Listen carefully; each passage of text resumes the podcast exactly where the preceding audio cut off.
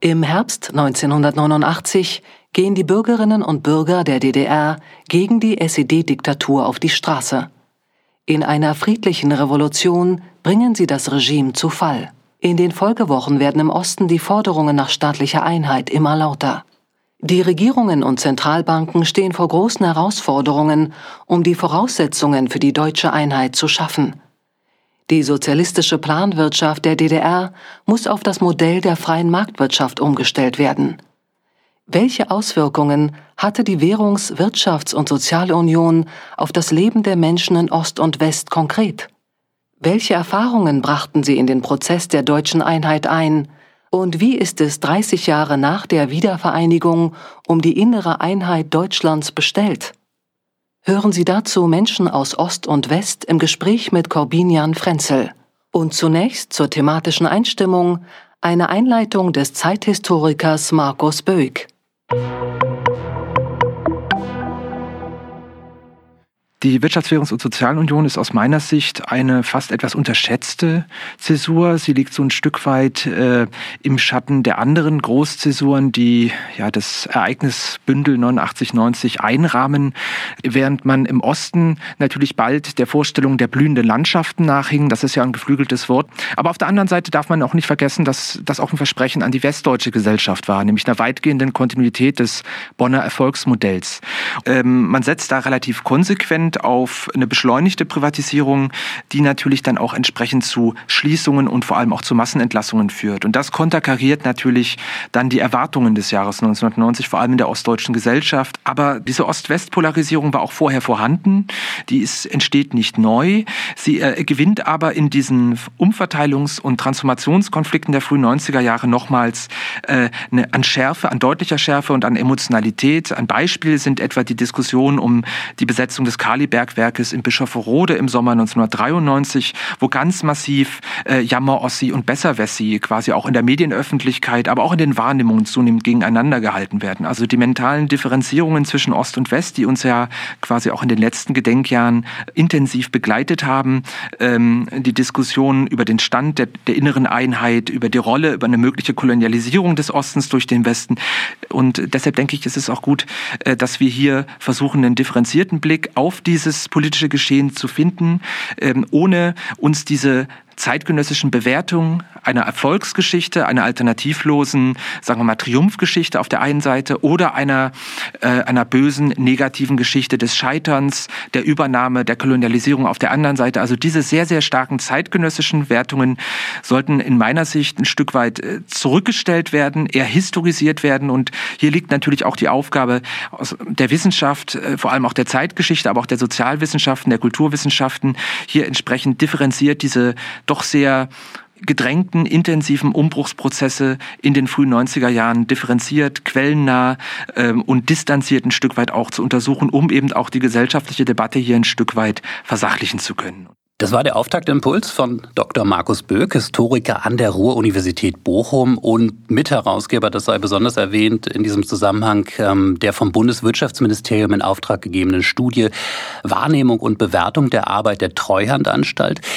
Das ist erster Stoff zu diskutieren in diesem Podcast, äh, der natürlich, ist ja im Podcast digital keine Grenzen kennt, aber doch einen kleinen regionalen Schwerpunkt hat, nämlich die Perspektive Ruhrgebiet. Ich will Ihnen gerne vorstellen, wer hier heute als Zeitzeuge zu Wort kommt. Hatice Akün, Journalistin und Schriftstellerin. Einmal Hans mit scharfer Soße, Leben in zwei Welten. Dieses autobiografische Buch erschien 2005. Bekannt sind sie unter anderem auch durch ihre Kolumnen Meine Heimat im Tagesspiegel. Frau Akün äh, zog als Dreijährige mit ihren Eltern ins Ruhrgebiet, wo ihr Vater als Bergarbeiter tätig war. Ich wünsche Ihnen einen schönen guten Tag. Schönen guten Tag. Steffen Lutz Matkowitz ist dabei. Schönen guten Tag auch an Sie. Ja, guten Tag. Regisseur und Kabarettist, Gründer und Leiter des Kabaretts Leipziger Brettel. Ähm, das hat seine Ursprünge im Lindenauer Brettel 1979 gestartet paar Stichpunkte. Berufsverbot in der DDR, dann auf Druck ähm, der Niederlande, die Ausreise in die Bundesrepublik. Ähm, heute sind Sie zu Hause in Mettmann in Nordrhein-Westfalen, unter anderem Landesvorsitzender des Vereins für deutsche Kulturbeziehungen im Ausland Nordrhein-Westfalen. Ich freue mich, dass Sie dabei sind. Ich freue mich auch. Und genauso wie last not least Wolf Schöde, der ehemalige Sprecher der Treuhand. Sie waren davor ähm, von 1980 bis 1990 zehn Jahre lang im Wirtschaftsministerium Nordrhein-Westfalen, also Strukturwandel erfahren in gewisser Weise. Seit vielen Jahren setzen Sie sich für die kritische Auseinandersetzung mit diesem Transformationsprozess nach der politischen Wende ein. Schönen guten Tag auch an Sie. Ja, ich grüße Sie. Ich muss Sie alle erst mal fragen, natürlich, wir sind ja hier im, in einer Zeitzeugenrunde ähm, vor 30 Jahren, also dieser Frühsommer 1990, ähm, Juni, Juli.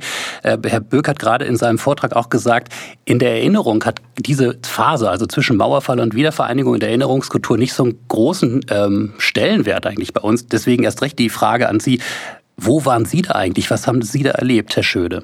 Im Frühsommer 1990, ja, ich war im Wirtschaftsministerium. Ähm, ich war der äh, Beauftragte für den Einigungsprozess. Ich habe an den Vertragsverhandlungen teilgenommen zwischen DDR und Bundesrepublik äh, zum Einigungsvertrag als Ländervertreter. Man hatte, man hatte zwei Ländervertreter benannt, einen Kollegen aus Bayern und einen aus NRW, also einen von der schwarzen Fraktion und einen von der roten Fraktion, sag ich mal.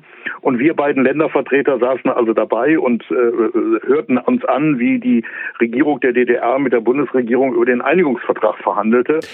Bevor wir in die Details einsteigen, will ich auch gleich Frau Akün fragen. Sie waren damals Anfang 20. Welche Erinnerung haben Sie an den Frühsommer 1990? Wo waren Sie damals? Ich war in meiner Heimatstadt Duisburg, in der ich aufgewachsen bin, und ich hatte gerade meine Ausbildung beim Amtsgericht in Duisburg-Hamborn als Justizangestellte beendet. Ähm, dazu muss man sagen, damals war das eine Zeit, da war ich noch keine Deutsche mit Migrationshintergrund oder Deutsche oder wie man das heute so schön politisch korrekt sagt, sondern ich war die Türkin. Und ich war die erste Türkin im Amtsgericht Duisburg, die ähm, eine Ausbildung gemacht hat. Und äh, ich hatte sie gerade quasi so kurz vor dem Abschluss gewesen, also die Prüfungen hatten wir schon gemacht und ich war ähm, wahrscheinlich so in der gleichen Aufbruchstimmung, ähm, wie es, äh, wie es in, in, in Ostdeutschland Deutschland war, weil äh, bei jungen Menschen natürlich, äh, das Leben steht einem offen, man hat irgendwie seine Ausbildung beendet und ähm, man überlegt, wie es jetzt weitergeht. Ähm, ich muss dazu sagen, dass ich als Tochter von Gastarbeitern, von anatolischen äh, Eltern, die ihr ganzes Leben eigentlich bis zu dem Zeitpunkt äh, nur ähm, in die Sommerferien in den, in dem anatolischen Dorf verbracht hat oder aber eben in Duisburg, ähm, habe ich nicht viel ähm, emotional mitbekommen, was, ähm, was die Wiedervereinigung angeht. Ich hatte auch in meinem ganzen Umfeld niemanden, der ähm, Pakete in den Osten geschickt hätte oder Familie im Osten gehabt hätte. Ich bin in einer Bergarbeitersiedlung aufgewachsen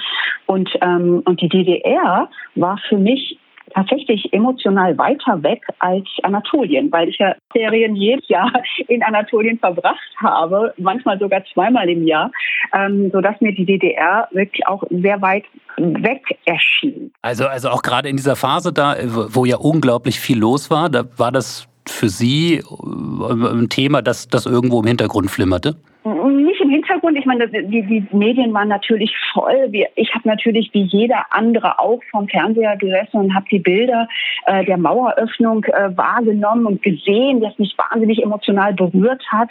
Ähm, ich hatte äh, sehr euphorische äh, Gefühle. Ich hatte natürlich damals noch mit Anfang 20 äh, natürlich noch nicht mit den mit den Informationen ausgestattet, die ich heute habe. Habe ich mich natürlich wahnsinnig gefreut für mein Heimatland, dass es nach so vielen Jahren Trennung jetzt zusammenkommt. Und ähm, ich hatte damals eine Bekannte in Berlin und mit der habe ich äh, telefoniert und die hat mir dann so ein bisschen die Stimmung und die Situation beschrieben am Telefon.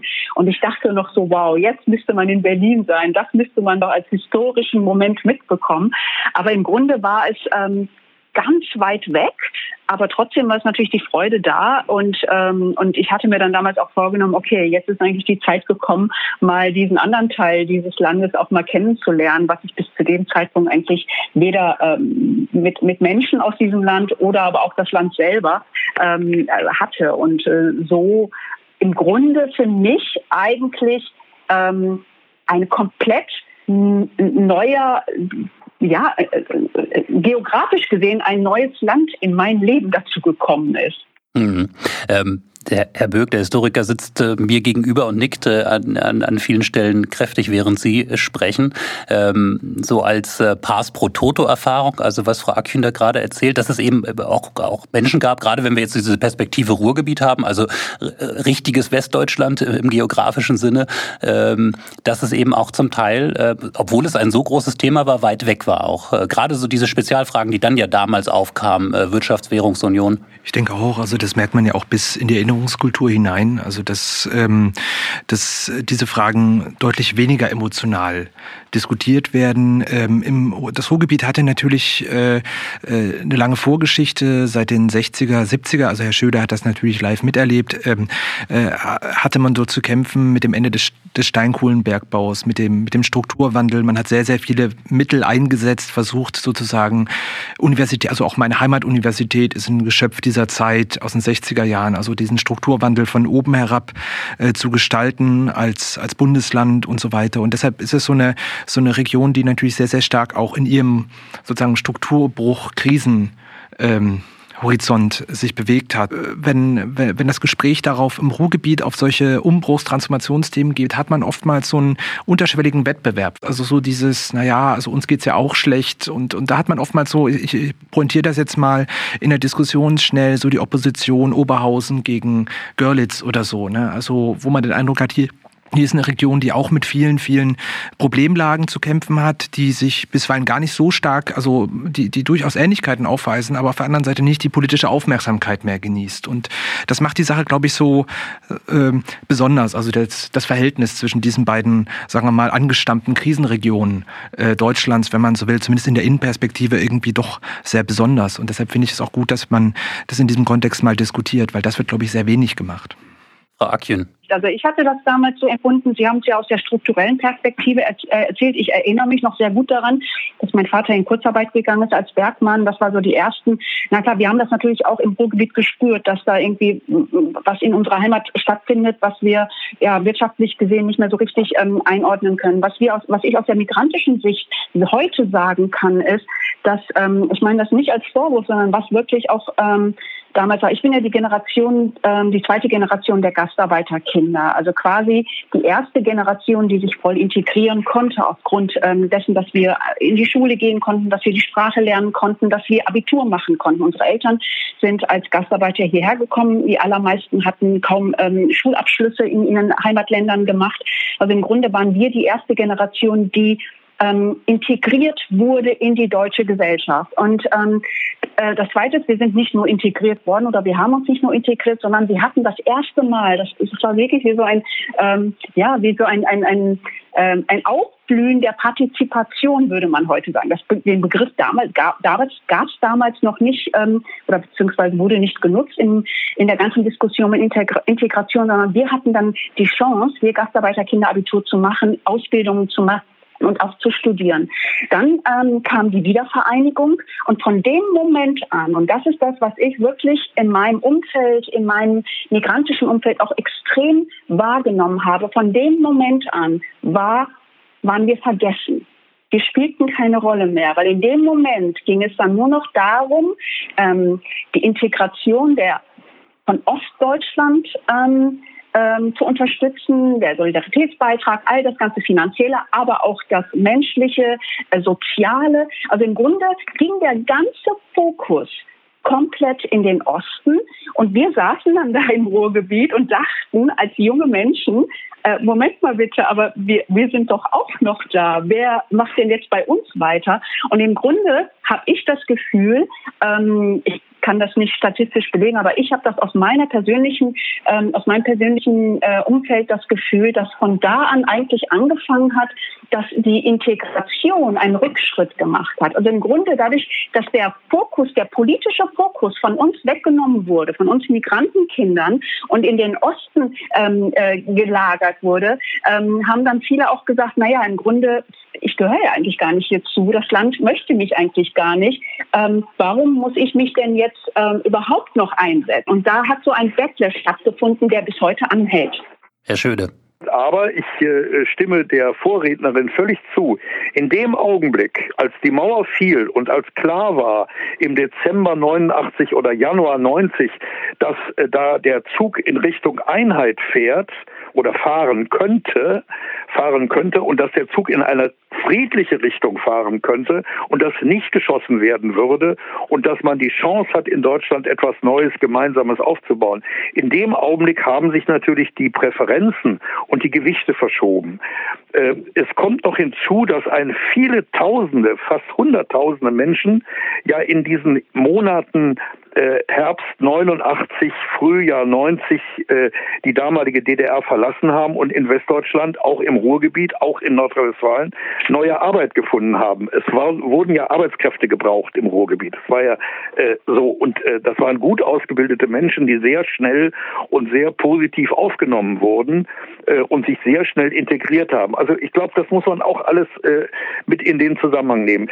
Wenn man den Zeitgeist, den das Ruhrgebiet damals hatte, oder auch NRW damals hatte, in, versucht in einem Satz zusammenzufassen. Also die Frage sich stellt, wie tickten die Leute damals? Dann würde ich sagen, da gab es ein Wort, das hieß, wir müssen der Lokomotive bei voller Fahrt die Räder wechseln.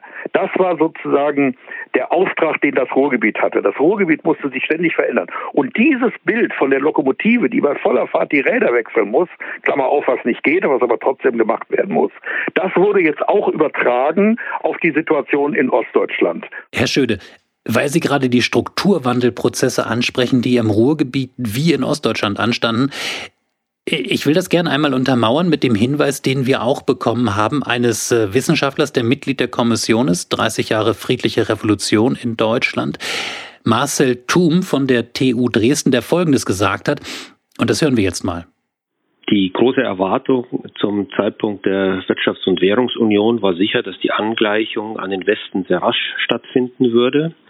Äh, das wurde leider auch zum Teil von einigen äh, Ökonomen befördert, die versprachen, dass in zwei, drei Jahren äh, blühende Landschaften im Osten seien. Und das, obwohl wir aus Wachstumsstudien wissen, dass solche Angleichungsprozesse leider sehr, sehr langsam sind. Aus Studien für die USA, die Angleichung des Südens dort an den Norden oder für den äh, europäischen Süden, der sich nur langsam an den europäischen Norden angleicht, wissen wir, dass solche Prozesse sehr, sehr langfristig sind und oft 20, 30, 40 Jahre dauern, bis auch nur ein Teil der Lücke geschlossen ist. Ähm, insofern wurde diese Hoffnung enttäuscht. Wer fühlt sich berufen, darauf zu antworten? Herr Matkowitz, ja, bitte. Man kann zu Helmut Kohl stehen, wie man will. Helmut Kohl hat aber nicht gesagt blühende Kontoauszüge, sondern blühende Landschaften. Und wenn Sie in meine alte Heimat Sachsen gehen, die ich jetzt neu entdecke, es ist, es ist ein, umwerfend, wie sich das positiv Natur verändert hat. Die Probleme, die wir jetzt haben, die kennen wir. Aber meine Heimat Sachsen ist eine blühende Landschaft geworden. Natur, Flüsse, Umwelt, ja. Wenn Sie nach Leipzig kommen, wenn Sie die Flüsse damals gesehen haben oder schauen Sie sich das Video an, ist Leipzig noch zu retten. Bitteres aus Bitterfeld, das, das hat man vergessen. Und daran sollte man auch erinnern. Mhm. Herr, Herr Schöde, war das, waren die Erwartungshaltung zu groß? Ähm, war die, war die, das, was da geweckt wurde? Die, die Erwartungshaltung, natürlich, die Erwartungshaltung waren auf beiden, äh, in beiden Teilen Deutschlands äh, sehr groß. Äh, äh, äh, das darf doch auch niemand wundern.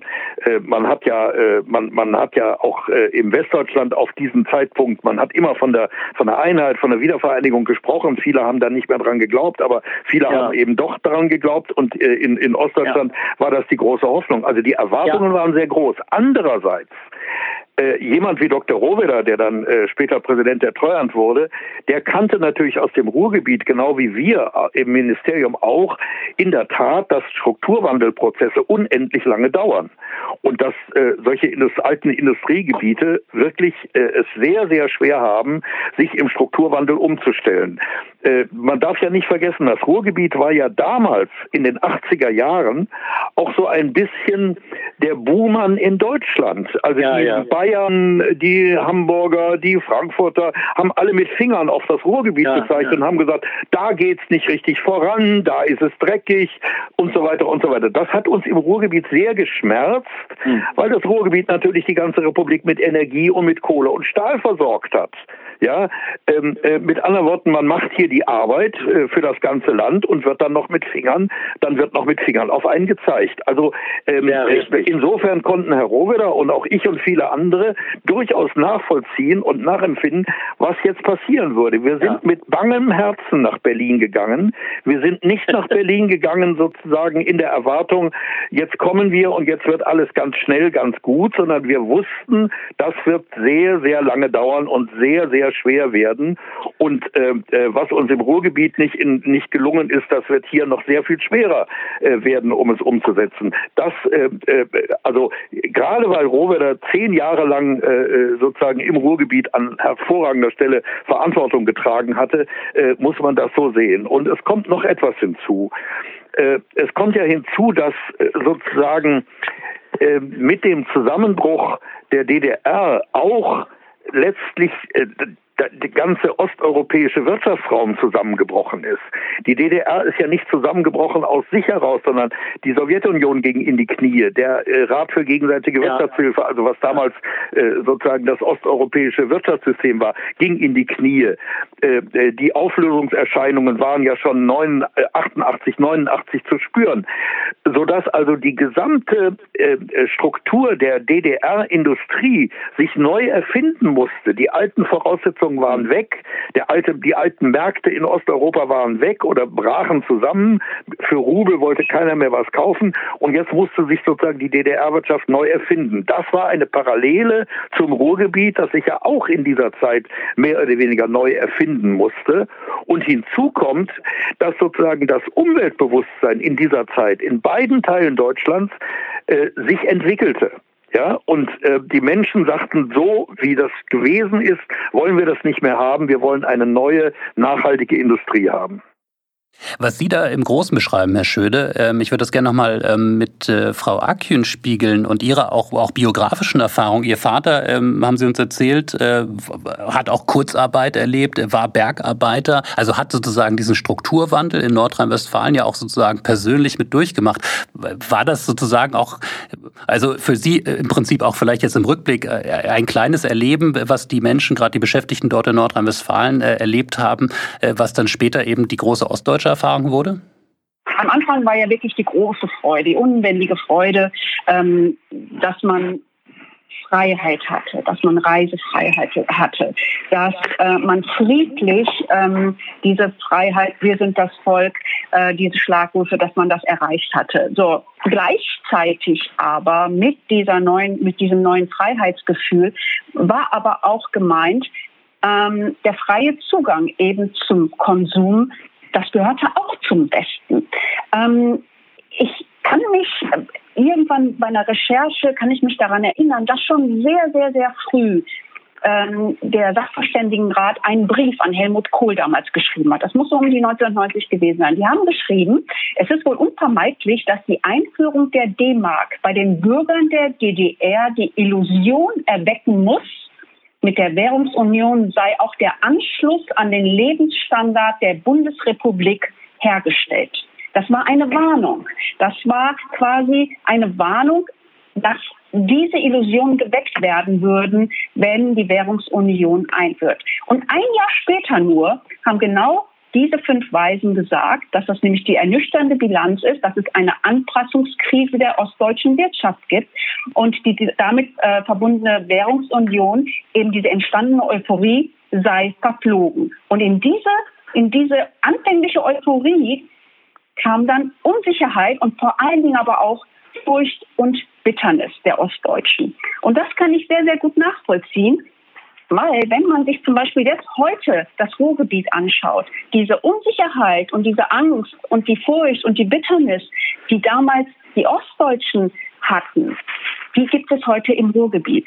Nehmen Sie sich die Stadt Gelsenkirchen. Ähm, die aktuelle Wertungsplanstudie zeigt, dass viele Städte im Westen im Ruhrgebiet arm sind. Und vor allem im Ruhrgebiet. Und die ärmste Stadt Deutschlands ist Gelsenkirchen, mitten im Ruhrgebiet.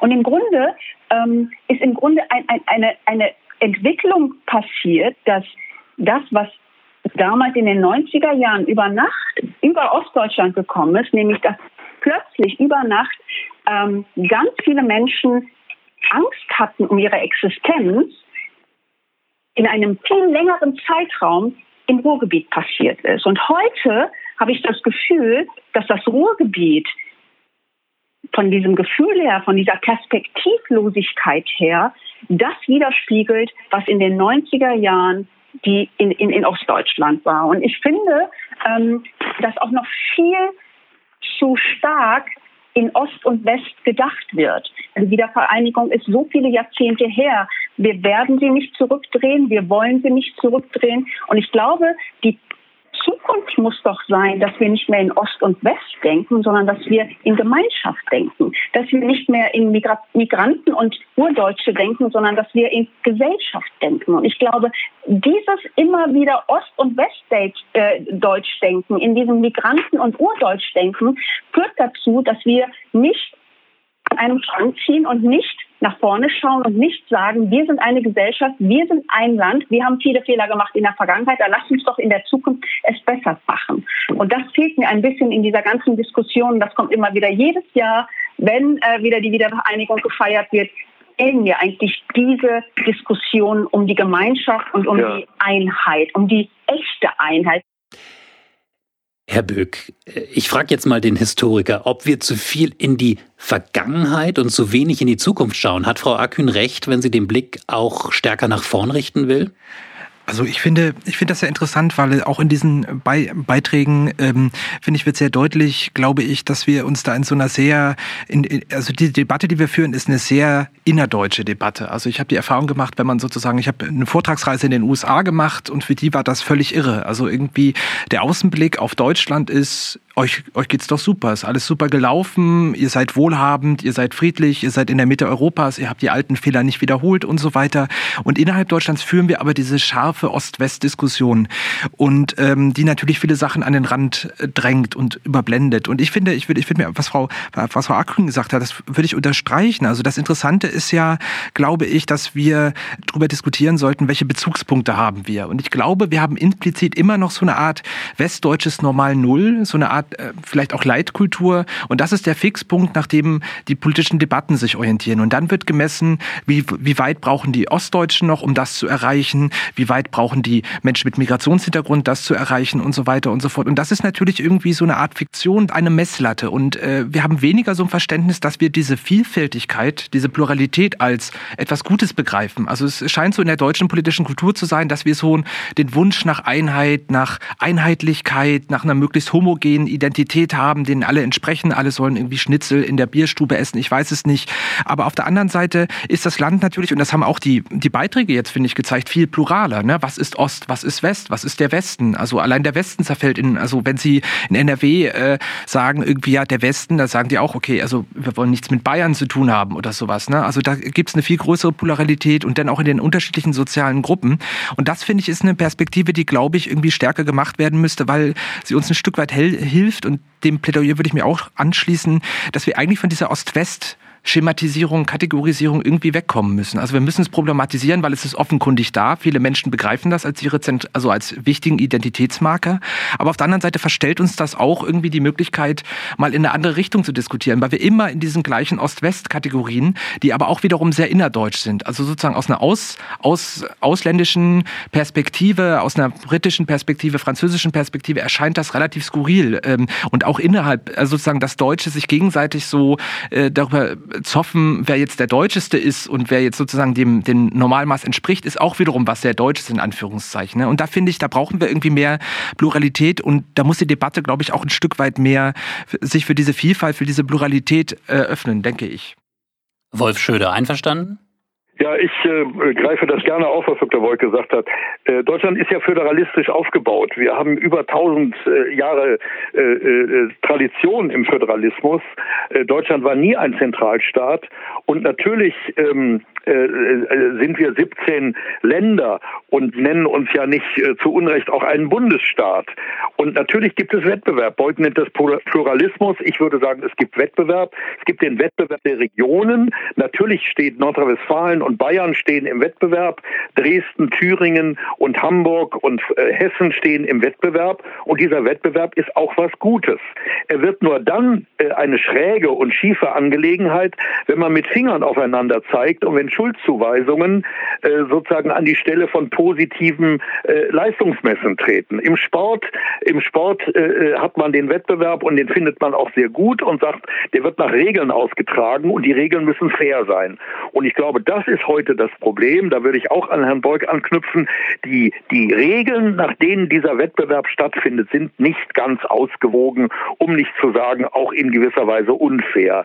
Es gibt ja in der deutschen Verfassung das Gebot zur Gleichwertigkeit der Lebensverhältnisse. Die Bundesregierung hat im letzten Jahr eine Kommission eingesetzt, die sich mit der Gleichwertigkeit der Lebensverhältnisse in Deutschland befassen soll. Und das Ergebnis ist natürlich ernüchternd und auch erschütternd. Äh, äh, wir haben große Disparitäten, also große Unterschiede, Ungerechtigkeits- und Unterschiede in Deutschland.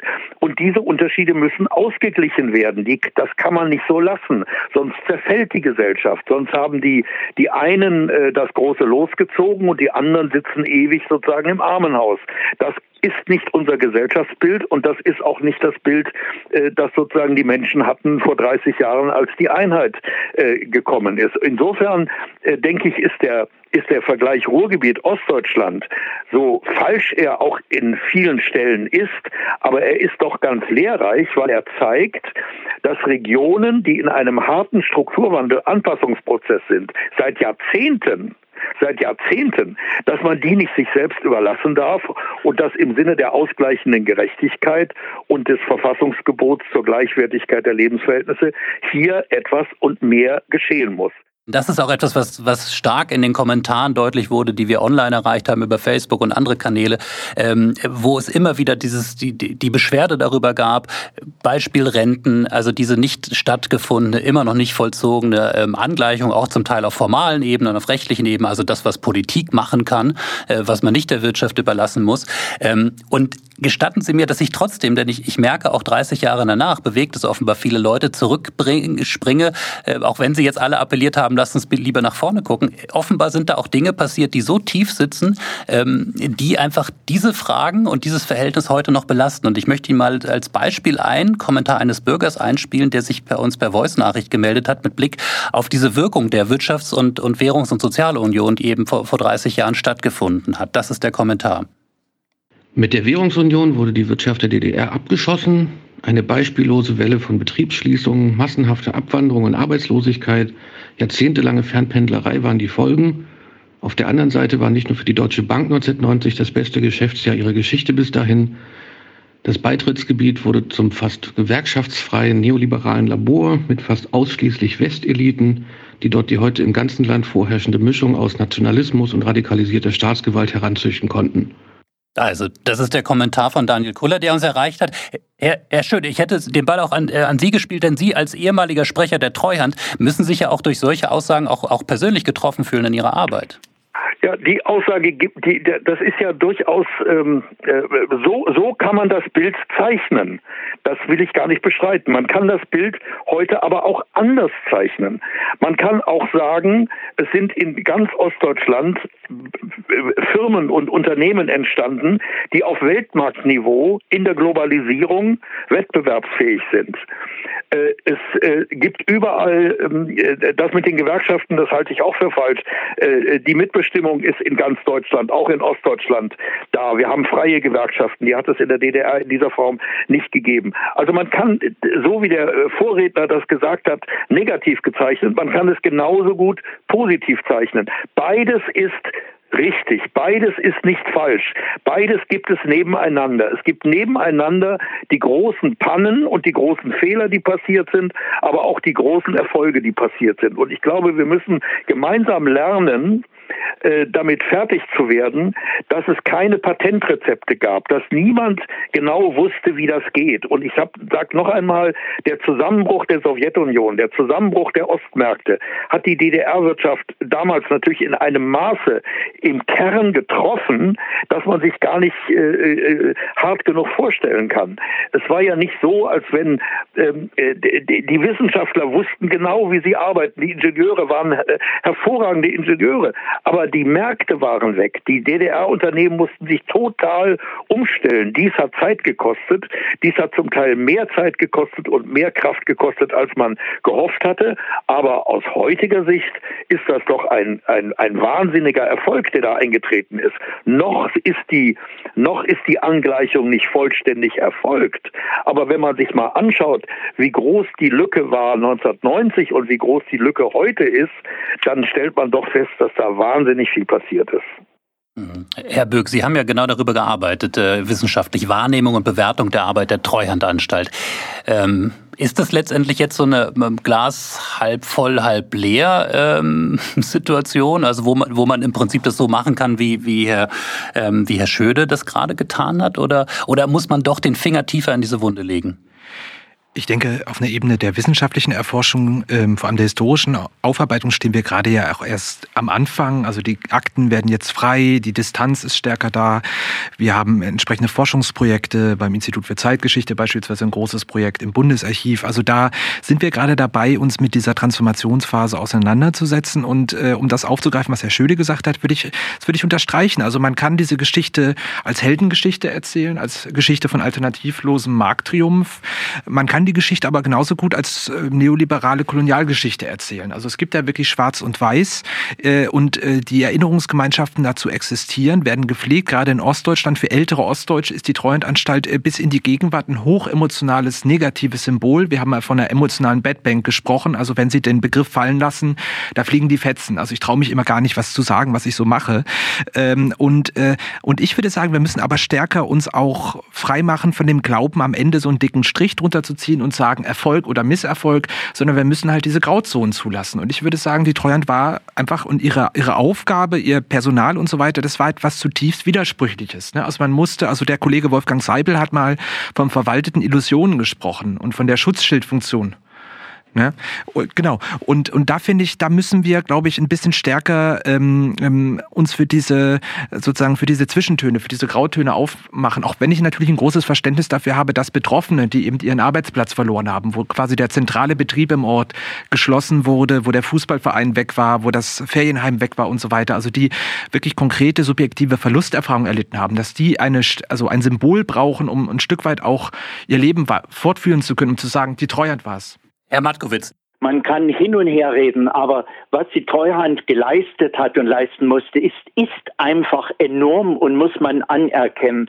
Aber was ich bemängele, nicht die Treuhand, sondern gerade jetzt in dieser Diskussion, es ist kein äh, Wenn oder Aber zu sagen, die Wirtschaft ist das Fundament dieser Gesellschaftsordnung, aber wir sprechen zu wenig von den Menschen, über die Menschen und mit den Menschen. Herr Schöde, ja? Ja, da, Herr Maskowitz, da haben Sie völlig recht. Aber ich will noch mal eine halbe Umdrehung zurückgehen. Es ist vorhin gesagt worden, mit der Währungsunion äh, seien die ganzen Probleme äh, gekommen. Ich habe eine andere Erinnerung. Meine Erinnerung ist, dass die DDR als Staat, als Gesellschaft und als Industrieland am Ende war und dass die gesamte DDR-Bevölkerung und die Eliten, auch die politischen Eliten der DDR, dieses alle so gesehen haben. Die DDR war am Ende. Und zwar nicht am Ende. Recht. Sie war nicht am Ende, weil die D-Mark gekommen ist, ja, genau. sondern sie war am Ende, ja, ja, sie war am Ende, weil Osteuropa in seinem Kern zusammengebrochen war. Von, von der Sowjetunion genau über so Polen, über Ungarn, über so. Das war so. Die DDR stand an einem Nullpunkt. Sie stand an einem Nullpunkt. Und von diesem Nullpunkt aus hat sie dann eine Aufholjacht gemacht. Ich benutze nochmal das Bild von der Lokomotive, der mal bei voller Fahrt die Räder wechseln muss. Und das, ähm, äh, das denke ich mal, sollte man immer als Folie unter die ganzen Betrachtungen legen, damit nicht sozusagen falsche Kausalitäten entstehen. Die Weltgeschichte hat nicht am 1. Juli genau. 1990 begonnen, als die D-Mark kam. Die Weltgeschichte hat begonnen im Jahr 1985, als Gorbatschow Generalsekretär wurde genau. und festgestellt hat und festgestellt hat, so geht es in der Sowjetunion nicht weiter. Und die Weltgeschichte äh, äh, äh, äh hat nicht begonnen am 1. Juni 1990, sondern ging dann weiter 1980 1988, 1989, als der RGW sich auflöste, als ähm, äh, äh, und äh, als in der DDR sozusagen die Bürgerbewegungen sagten, so geht es nicht weiter. Das sind die Gründe, mit denen wir uns auseinandersetzen Schöne, müssen. Schöne, aber äh, natürlich einerseits, andererseits muss man an dieser Stelle auch sagen, ähm, und ich erinnere mich da sozusagen als politischer Journalist, es gab natürlich auch gerade noch in dieser Phase äh, die Diskussion darüber, was macht man eigentlich mit den Gewinnen aus der Betrieb, aus der Privatisierung der vielen DDR-Betriebe. Also es gab ja sozusagen auch die ökonomische Erwartung, die dann immer, immer äh, mehr eingetrübt wurde, äh, dass man da gar nicht unbedingt so etwas Marodes vorfinden würde.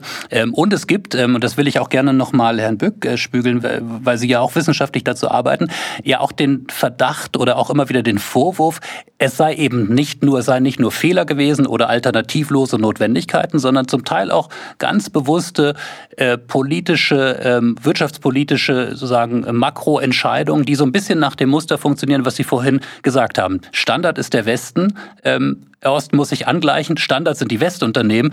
Die Ostunternehmen, Beispiel Bischofferode, Kali, müssen dann im Zweifel eher verschwinden als die im Westen. Ich finde, das ist ein ganz interessanter Modus. Natürlich äh, kamen dann auch die, ähm, Herr Schöder hat schon angesprochen, die diese westdeutschen Transfereliten oder wie man die immer nennen möchte, mit einem gewissen, natürlich mit ihrer mentalen Prägung in den Osten. Und äh, ich denke, Herr Schöder wird das auch bestätigen können. Und die merken natürlich in Ostdeutschland, auf der einen Seite haben sie ein bestimmtes Mindset, sind erfahren in den Dingen, die sie gemacht haben, beispielsweise Strukturwandel Ruhrgebiet, Rohwetter ist ein schönes Beispiel, die dann aber auch einen Praxisschock in Ostdeutschland erleben. Ich finde, also ich finde immer relativ faszinierend, dass es ja gerade die, die, die, die Männer um Rohwetter, es sind ja meistens Männer gewesen und wenige Frauen, äh, um Rohwetter gewesen sind, die dann quasi ähm, äh, zu Treuhand gehen nach der Währungsunion und dann wirklich erstmal realisieren, was da gerade passiert. Also sind mit die Ersten, die wirklich das Ausmaß dieses Umbruchs und der Krise irgendwie verstehen können, während man in der Öffentlichkeit noch spekuliert, wo die Gewinne hingehen. Ne? Also wo Rohwetter dann relativ markant schon im Herbst 90 davor warnt in der Presse, das geht nicht so, das wird nicht so schnell gehen, das wird wehtun, es wird Arbeitslosigkeit geben. Das finde ich fast faszinierend. Also ich glaube, da hatte man, glaube ich, man war da so an der Vorfront. Was ich generell noch sagen würde, was ich ganz interessant fand äh, in der Debatte, und das ist auch so ein bisschen, ähm, ein bisschen das, äh, woran man sich dann immer so ein bisschen auch zirkulär abarbeitet. Also wir haben, äh, wir haben nicht nur so eine Art Schwarz-Weiß-Dichotomie, also die Einheit als Erfolgsgeschichte oder als dramatische Kolonialgeschichte zu erzählen, sondern wir haben auch so eine, so eine Spannung zwischen Makro- und Mikroebene. Und wir diskutieren ja gerade auf der Makroebene. Also da kann man natürlich immer sehr die Kausalitäten herausarbeiten. Das stimmt alles, völlig richtig. Herr Schöder hat es gesagt, Herr Matkowitz und so weiter, äh, äh, die osteuropäischen Märkte und so weiter. Ich finde aber interessant, es besteht so eine, so eine, so eine, Dis, so eine Spannung zur Mikroebene. Und auf der Mikroebene, da sind wir eher im ostdeutschen Raum. Und da geht es eben nicht darum, äh, sozusagen zu erklären, dass Ostmärkte zusammengebrochen sind, sondern also mit Mikroebene meinen Sie so die Lebenserfahrung? Genau, die Lebenserfahrung der, der Einzelnen, also die Menschen, die wurde ja auch schon angesprochen. Also die subjektive Wahrnehmung, dort geht es sehr, sehr viel um Anerkennungsfragen, also um kulturelle Fragen. Und da geht es eben nicht darum, äh, sozusagen betriebswirtschaftlich darüber zu diskutieren, dass der Betrieb eigentlich Schrott war, was er vielleicht aus dieser Perspektive auch war, also wo er einfach keinen Wert mehr hatte.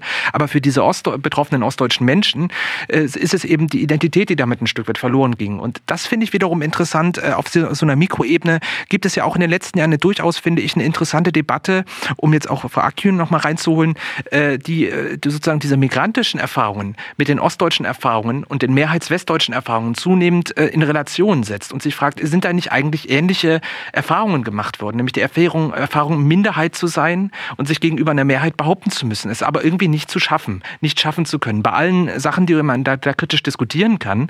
Aber das finde ich ist eine interessante Perspektive. Also, dass wir auf der einen Seite so diesen makroökonomischen Diskurs haben, den Politdiskurs, ähm, der seine eigenen Logiken hat, der seine eigenen Tatbestände hat. Und auf der anderen Seite haben wir diese Mikroebene der, der Einzelnen, äh, der, der, der Anerkennungsfragen. Und ich finde, in der Diskussion ähm, kriegt man das unheimlich schwer zusammen, ne? weil man immer oftmals oftmals aneinander vorbeiredet. Man kann auf einer Makroebene äh, die Gründe erklären, warum dieser Betrieb zusammenbrechen musste.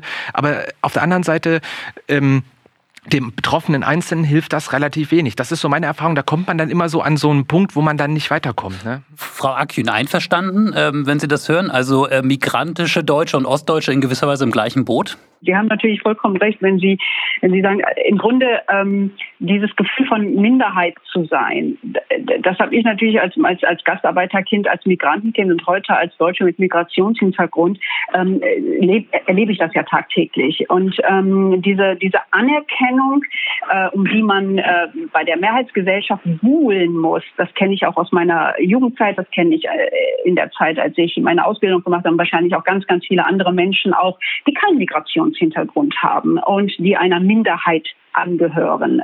Ich bin im Ruhrgebiet sozialisiert worden. Ich bin in einer Bergarbeitersiedlung sozialisiert worden. In meiner Zeit, als ich aufgewachsen bin, waren Worte wie Solidarität, Gemeinschaft, ähm, Toleranz, aber ganz besonders das Wort Solidarität, was mittlerweile zu einem Schimpfwort für Gutmenschen geworden ist und sich entwickelt hat, das wurde gelebt, ganz selbstverständlich. Und ähm, diese Sozialisation, diese Werte, die ich dort damals in dieser Bergarbeitersiedlung im Ruhrgebiet quasi vermittelt bekommen, bekommen habe, sind heute die Werte, nach denen ich lebe als Erwachsene und die Werte, die ich natürlich auch an mein Kind und an meine Kinder weitergebe. Was ich damit sagen möchte, ist, dass diese, dass diese Unterschiede, die wir ähm, und der Sozialisation haben, ja gar nicht schlimm sind. Ich habe wahrscheinlich auch viel weniger gemein mit einem Bayer ähm, ähm, oder mit einem Ostdeutschen als mit jemandem, der aus dem Ruhrgebiet stammt. Ähm, die Unterschiede können ja bleiben. Das, das ist ja nichts Schlimmes. Ähm, auch wenn ich anfangs gesagt habe, dass es natürlich viel angenehmer, schöner ist, wenn man dieses Gemeinschaftsgefühl hat. Aber ein Gemeinschaftsgefühl ähm, und dieses Gefühl von wir sitzen alle im gleichen Boot kann ja trotzdem sein, auch wenn wir unterschiedlich sozialisiert sind, auch wenn wir unterschiedliche Mentalitäten haben.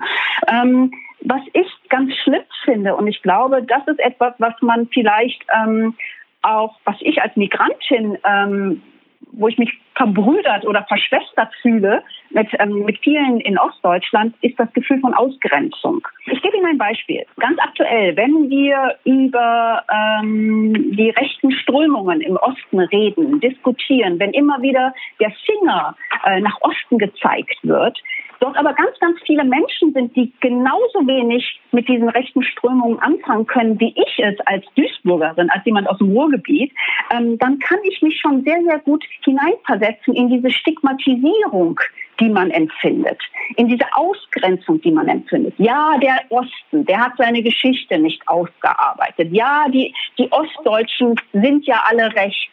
Das ist das gleiche Ausgrenzungsgefühl, das gleiche Stigmatisierungsgefühl, was ich als Migrantin empfinde, wenn man sagt, ja, die Migranten wollen sich ja nicht integrieren, die Türken wollen ja kein Deutsch lernen. Und alle ähm, äh, Migrantenkinder sind Verlierer und äh, sind Bildungsverlierer. Und da ist etwas, da ist eine, eine Solidarität, die ich empfinde, wenn wir diese Diskussionen haben, die ich ähm, vielleicht mit vielen Westdeutschen gar nicht habe, weil ich das Gefühl habe, da ist eine Minderheit, ähm, auch wenn es natürlich nicht vergleichbar ist als Minderheit mit der Migra Migrantenminderheit, wo ich sage, ich kann euch spüren, ich kann euch nachempfinden, ich weiß, wie ihr euch fühlt. Und ich glaube, wenn wir da in diesen Emotionen, in diesen Gefühlen, die wir haben, viel enger zusammenkommen würden und uns auch viel, viel mehr Verständnis entgegenbringen würden, könnten wir viel leichter auch das Ganze als Gemeinschaft, als gemeinsam sehen als wir es oft haben, nämlich mit dem,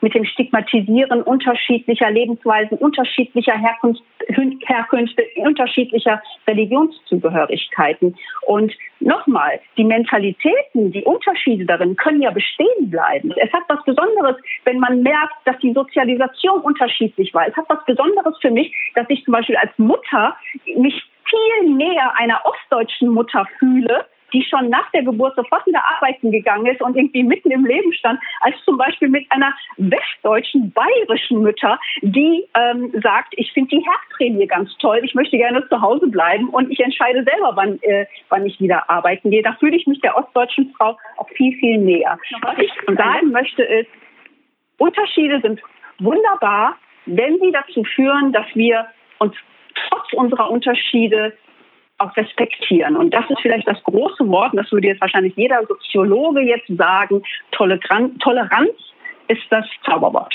Fragchen, wir haben ja gesprochen auch über Enttäuschungen, die immer wieder eine Rolle spielen. Es gibt in den Kommentaren, die uns erreicht haben, hier über die ähm, Portale äh, für diesen Podcast, ähm, äh, über diese Diskussion, die Einheit vor der Einheit, 30 Jahre Wirtschafts-, Währungs- und Sozialunion, die ganz positive Erinnerungen ausdrücken, äh, gerade an diese Umbruchzeit, aber eben dann auch ähm, viel Enttäuschung und Fragen. Und ich habe mal zum Beispiel ähm, etwas, was uns Helga Schwarz geschrieben hat, äh, die darauf eingeht, dass ähm, eben auch bis heute ganz wenig wenige Ostdeutsche nur an der Spitze von Behörden stehen, äh, sei es Bundesbehörden, aber sei es auch selbst in den ostdeutschen Ländern selbst. Also dass man da ganz klar sieht, auch 30 Jahre später ähm, äh, ist im Prinzip ähm, ja die ähm, Führungselite westdeutsch geprägt. Muss man da nicht, also bei aller Entschuldigung für mögliche äh, Fehler, die man in der Eile 1990 machen musste, nicht sagen, das sind sehr anhaltende Fehler, die schon längst hätten korrigiert sein müssen?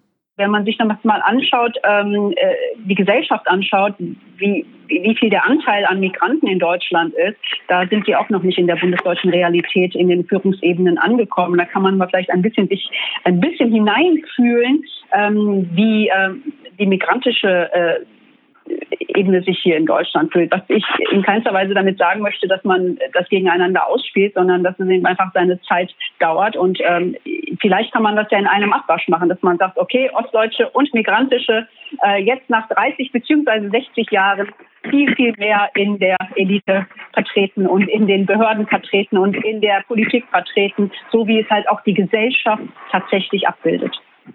Ja, im Übrigen, äh, wenn ich was dazu sagen darf, ich bin ja ein alter Beamter. Und ähm, im Beamtengesetz und in den entsprechenden Gesetzen äh, ist, gibt es eine Bestimmung, dass bei den obersten Bundesbehörden alle Teile Deutschlands, also damals Westdeutschlands, gleichermaßen Berücksichtigung finden sollten. Also die oberste Bundesbehörde Innenministerium saß, sagen wir mal, in Bonn und es sollten nicht nur Rheinländer im Innenministerium arbeiten, sondern auch Bayern und Hamburger und Hessen und so weiter. Das ist ein, ein rechtliches Gebot. Ich habe mich immer gewundert, die letzten 30 Jahre, dass diese doch sehr sinnvolle Bestimmung, ähm, dass die nicht auch angewandt worden ist auf das Verhältnis Ost-West. Also es wäre für den Bund ein leichtes, viel mehr Bundesbehörden in Ostdeutschland anzusiedeln, viel mehr Ostdeutsche äh, in oberste Bundesbehörden zu beschäftigen. Das könnte er, da brauchte er sich gar nicht zu verbiegen, da braucht er nur eine alte deutsche Tradition aufzunehmen. Dann also wir hatten auch die Rückmeldung etwa ähm, zu der Frage der Renten, der Angleichung der Renten in den Kommentaren. Ähm, also da, wo Politiker wirklich sozusagen ohne Rücksicht auf irgendwas direkt entscheiden und gestalten kann. Ja, vielleicht eine Bemerkung von mir. Ich finde es natürlich nicht mehr fassbar, dass es unterschiedliche Rentenberechnungen Ost-West gibt. Das ist für mich nicht nachvollziehbar. Aber das große Problem dabei ist für mich, dass Menschen, die über 40 Jahre oder 45 Jahre gearbeitet haben, nicht von dieser Rente leben können. Das ist auch so ein Stichwort, das ich immer wieder gelesen habe. Also ähm, ein Bürger schreibt uns hier zum Beispiel Wolfgang Streich, dass er den Tag der Einheit nicht feiern kann, weil es für ihn diese Einheit nicht gibt. Und er begründet das auch nochmal, beschreibt also auch diesen großen Arbeitsplatzverlust, den es gab. Und also auch gerade wenn wir nochmal, ich, ich, ich gucke in Ihre Richtung, ähm, Herr Böck, wenn wir auf die Arbeit der Treuhand schauen, auch ähm, da sind natürlich auch neue Arbeitsplätze entstanden, aber häufig, äh, das ist hier das Beispiel Senftenberg in Brandenburg, 30.000 Arbeitsplätze, die wegfallen.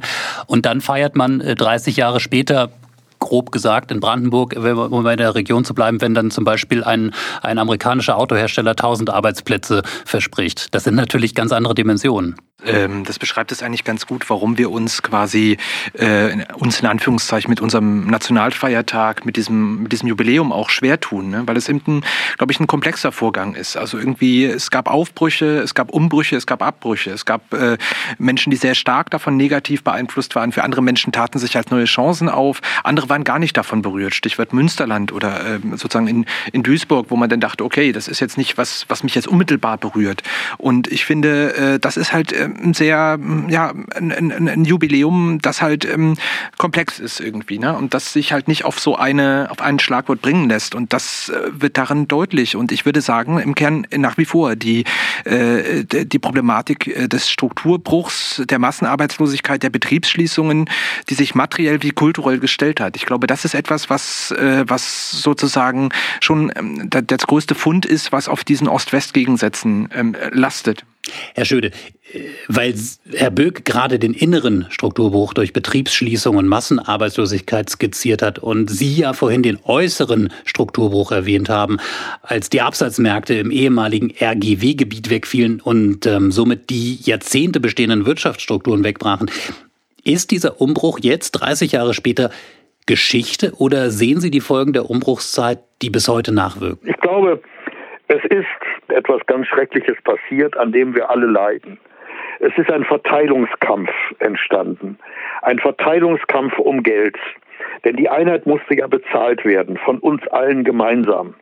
Und die Frage, wie man diese Lasten gerecht auf alle Schultern verteilt, diese Frage ist bis zum heutigen Zeitpunkt enorm strittig. Ähm, die ganze Diskussion um die Verteilung der Finanzen zwischen Bund und Ländern, die, das Auslaufen des, des äh, Programms Aufbau Ost, äh, die Abschaffung des Solidaritätszuschlags, alles das wirft ja Schlaglichter auf eine Frage, äh, äh nämlich wie gerecht verteilen wir die Lasten.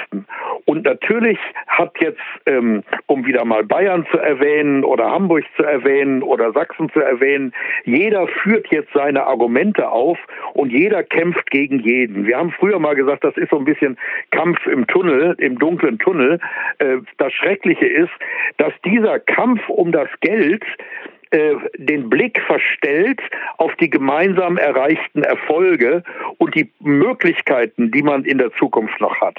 Es wird so, es wird so der Eindruck erweckt, als wenn die einen zahlen müssen und die anderen nur empfangen würden und als wenn der Ausgleich der, der Chancen, der, die Herstellung der Gleichwertigkeit der Lebensverhältnisse, als wenn das kein wirkliches politisches Ziel wäre. Ich glaube, ich glaube, wir haben ja im Augenblick äh, angesichts der Corona-Krise ein neues Beispiel, wie man Politik auch machen kann. Wie man Politik auch machen kann, indem man nämlich nicht mit Fingern aufeinander zeigt, sondern indem man sagt, jetzt ist eine Situation da, jetzt muss solidarisch gehandelt werden und jetzt wird auch solidarisch gehandelt.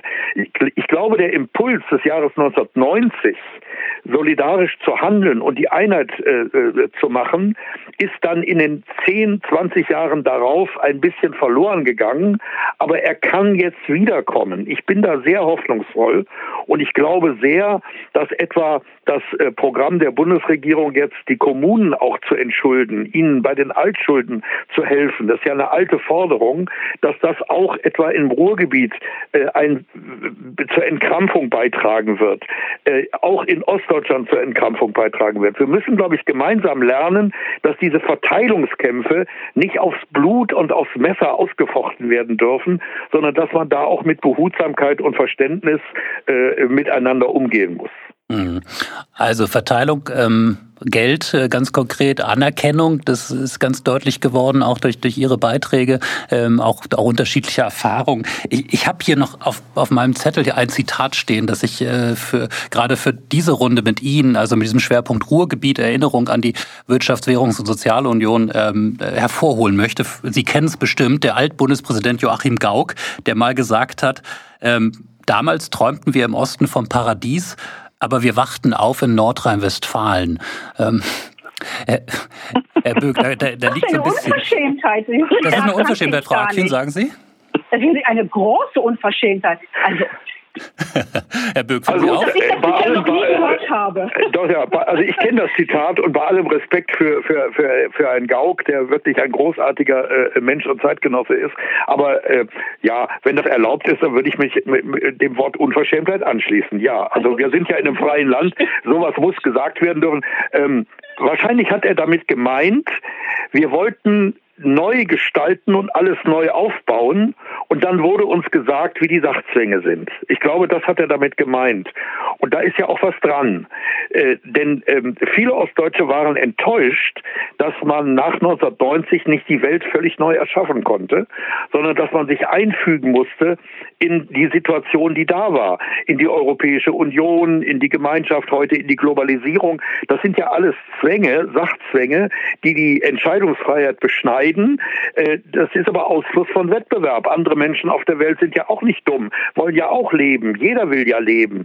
Und jeder muss sich dann ein bisschen nach der Decke strecken. Und es kann nicht sein, dass der eine unbegrenzte Freiheit hat und der andere muss dann danach, äh, danach folgen. Ich glaube, das war mit dem Zitat gemeint. Wir wollten die Freiheit und wachten auf in Nordrhein-Westfalen. Nordrhein-Westfalen sozusagen als Symbol für die technokratischen Sachzwänge. Da fällt mir ein, da fällt mir ein wunderbares türkisches Sprichwort ein, wo sie das Wort Decke sagen. Im Türkischen sagt man, strecke deine Beine immer nach der Länge deiner Decke aus. Ja, und ja. vielleicht kann ja, ich ja. das mal ja, ja, ja, in der Tat, ja. Erwartungshaltung Ja, ja. Äh, in die Runde schmeißen, weil ich glaube, die Erwartungshaltung war damals wirklich ein- ein bisschen zu groß und ähm, als man dann die Beine ausgestreckt hat, waren die Füße im Freien. Auch ähm, Herr Böck, Sie hatten den Auftakt. Ähm, ich will Sie auch mit dem ähm, Joachim Gauck entlassen, mit dieser Aussage, das Paradies und aufgewachte Nordrhein-Westfalen. Aber ist das nicht vielleicht auch eine in dem Sinne versöhnliche äh, Aussage, äh, die eben auch deutlich macht, ähm, es war eben auch nicht alles so paradiesisch im Westen, wie diese Erwartungshaltung wohl war? Ähm, also ich denke, dass also dieses Zitat markiert natürlich diese überhöhten, übersteigerten Erwartungen in Ost und West äh, 89, 90 in einer gewissen Euphorie, in einer Aufbruchsstimmung und dann natürlich die Ernüchterung auf allen Seiten, muss man ja sagen, äh, in den frühen 90er Jahren, als man dann merkte, also im Prinzip, äh, das wird die blühenden Landschaften, das zweite Wirtschaftswunder, die schnelle, ähm, kostenfreie Angleichung, die man übers Porto finanziert, die kommt so nicht. Und ich muss äh, Herrn Gauck vielleicht auch ein Stück weit in Schutz nehmen. Er war bei uns in Bochum äh, äh, Gastprofessor gewesen und hat sich da auch ein Stück weit von seinem Zitat etwas distanziert, also oder das differenziert. Und äh, es kommt ja auch darauf an, wie man es äh, wie man es nimmt. Also ich habe auch kein Problem mit mit äh, mit NRW. Ich wache da ja auch jeden Tag auf und äh, lebe da auch sehr gerne. Und äh, die Frage ist natürlich, wie framen wir das? Wie labeln wir das? Sehen wir diese Vielfalt als Problem? Das wir irgendwie gleich machen müssen, äh, dann werden wir, glaube ich, nie an einen Punkt kommen, wo wir sagen, jetzt haben wir sozusagen den Einheitsstandard überall erreicht. Das ist so die eine Variante. Aber auf der anderen Seite, glaube ich, ist das Problem natürlich auch, äh, wenn wir sagen, okay, wir, wir umarmen jetzt diese Vielfalt als Bereicherung, das ist schön und gut. Aber auf der anderen Seite kann das natürlich auch dazu führen, dass wir sagen, Ungleichheiten oder ungerechte Verteilungsfragen, ne? also das Ruhrgebiet, äh, ländliche Regionen in Ostdeutschland, man könnte noch das Saarland und, und so weiter und so fort mit hinzufügen, ähm, dann dann, dann, dann heben wir uns dann, wenn wir sagen, okay, Vielfalt ist ja okay, das ist ja ganz nett, dass die so sind, die so sind, da ist halt das und so weiter, dann ist natürlich, nehmen wir so ein bisschen natürlich auch die Politik aus der Verantwortung raus, ne? sich um diese Unterschiede zu kümmern, weil Unterschiede können positiv sein, aber sie können als Chancenungleichheit zwischen